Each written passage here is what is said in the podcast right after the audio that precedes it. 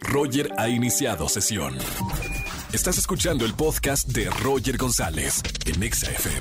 Seguimos en este viernes en XFM 104.9 y les quiero recomendar una nueva telenovela que ya se estrenó esta semana, el miércoles pasado, donde hubo fuego, una producción exclusiva para la plataforma de Netflix. Está conmigo una gran actriz venezolana. Eh, quiero que le den la bienvenida también a México, Rebeca Herrera. Bienvenida, Rebe. Hola, gracias. ¿Cómo estás? Muchas gracias, muy bien. Gracias por, por invitarme a tu programa. ¿De qué se trata esta telenovela que todo el mundo está hablando? Mucho fuego, ¿eh? Mucho Mucha- fuego, mucha pasión, Mucha pasión. mucho amor, mucho power latino, eh, mucho te- terremotos, accidentes, desamor, eh, Bomberos. bomberos, cuerpos, nalguitas.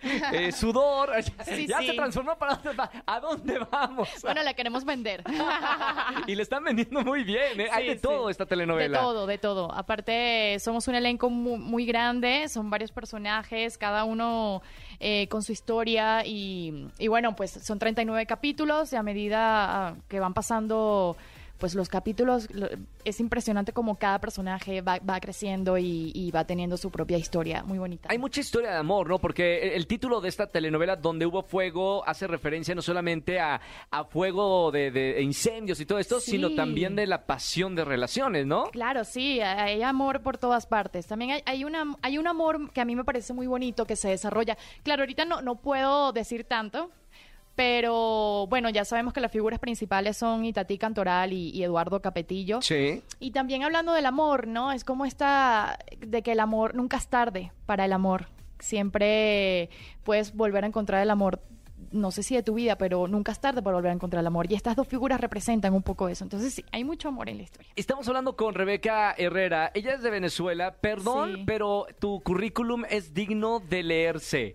O sea, eh, estudiaste sistema de orquestas de Venezuela, ¿no? Sí. Eh, estudiaste ballet, flamenco, jazz, tap, canto, actuación. Estudié en el gimnasio de actor. O sea, más preparada no puedes estar para estar en la pantalla, ¿no? Sí, bueno, de- desde pequeñita estuve preparándome como, como artista integral también, ¿no? Para llegar a esto. Ya luego la vida se va transformando un poco, pues ya llegué a México, ¿no? Y como que el enfoque eh, va hacia directo como hacia otro lado, ¿no? Este, yo decidí que definitivamente me quería ir por el lado de la actuación. Y, y vine a México a eso, con ese sueño, ¿no? Con esa, como con ese reto y, y- y las ganas de, de lograrlo y de poder hacerlo y, y haber quedado en este casting fue, fue realmente un regalo muy hermoso y, y estoy muy orgullosa y muy feliz. ¿Cómo, cómo preparar, Rebe, el, el personaje? Y, y platícame un poquito de este personaje que tienes en la telenovela. Ok, mi personaje se llama Rosario Sarmiento.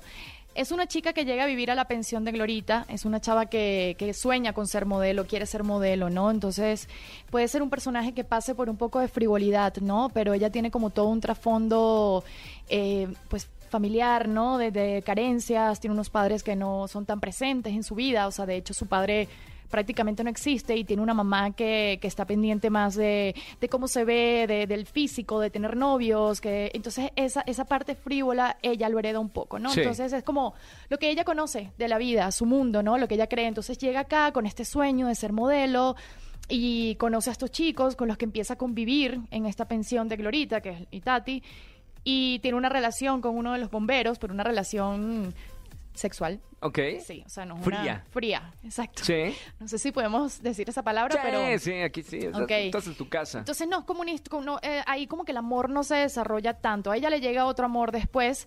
El hecho es que Rosario luego le, le pasa algo, le está pasando algo que es una se entera de una situación médica que le cambia completamente la vida y la perspectiva de la vida. Entonces habla también de, de la familia adoptada que vas de repente en varias ocasiones vas creando con la vida, ¿no? Entonces estos amigos con los que ella al principio era como bastante como como que no, no, no los pelaba mucho. ¿no? Indiferente, ¿no? Indiferente con ellos. Se vuelven su familia y su apoyo muy grande en este proceso que, que ella va a pasar. Entonces, bueno, es un, es un personaje pues que tiene un arco dramático bien importante, muy bonito, eh, bien conmovedor también, ¿no? Porque una chica joven que pasa por, por esto que, que le va a pasar.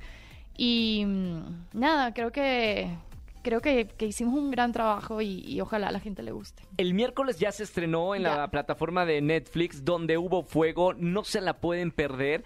Y separándome tantito de- del proyecto, eh, Rebeca, ¿cómo te ha tratado nuestro país? O sea, estás aquí haciendo una producción muy importante que no solamente se va a ver en México, sino en muchas partes de- del mundo, pero hecho acá en, en México. ¿Cómo te sientes como, como persona y como actriz? Mira, eh, demasiado feliz, demasiado agradecida.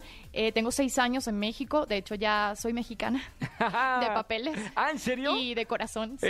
Muy Sí, sí. bien. Eh, nada, yo amo mucho este país, estoy demasiado agradecida, me ha abierto las puertas, o sea, yo no recuerdo desde que llegué como algo, uy, la pasé terrible o muy mal con esta situación, no, o sea, bueno... En, en la vida hay altas y bajas, claro que sí, pero no tiene nada que ver con el país, o sea, Claro. tiene que ver con las circunstancias de la vida, ¿no?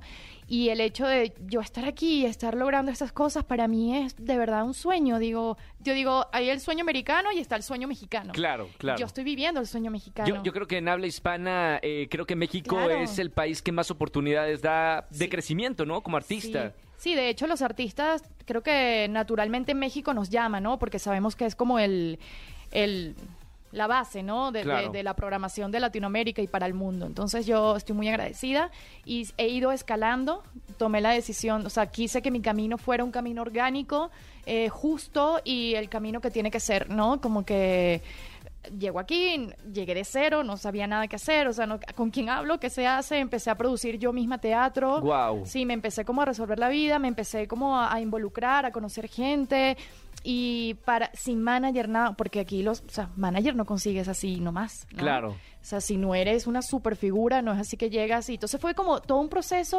orgánico y poco a poco fui escalando. Hoy en día estoy muy agradecida, mi manager es Iliana Pereira, una gran manager que hacemos un gran equipo juntas, creo que confía en mí y, y bueno, se logró se logró esto y con un casting. Con mayor razón, eh, Rebeca, felicidades, ¿eh? Gracias. O sea, bienvenida a, a México, aunque ten- tienes seis años, eh, bienvenida porque también ya lo consideras tu casa, ya eres Sí. mexicana y seguramente después de esta superproducción viene una carrera muy importante para ti. Amén, Preparación la gracias. tienes, mucha preparación. Sí, bueno, Así que, gracias. que felicidades. Muchas Rebeca gracias. Herrera, no se pueden perder esta telenovela exclusiva en la plataforma de Netflix, donde hubo fuego. Gracias, Rebe, por estar Muchas con nosotros en la gracias, radio. Gracias. Escúchanos en vivo y gana boletos a los mejores conciertos de 4 a 7 de la tarde por Exa FM 104.9.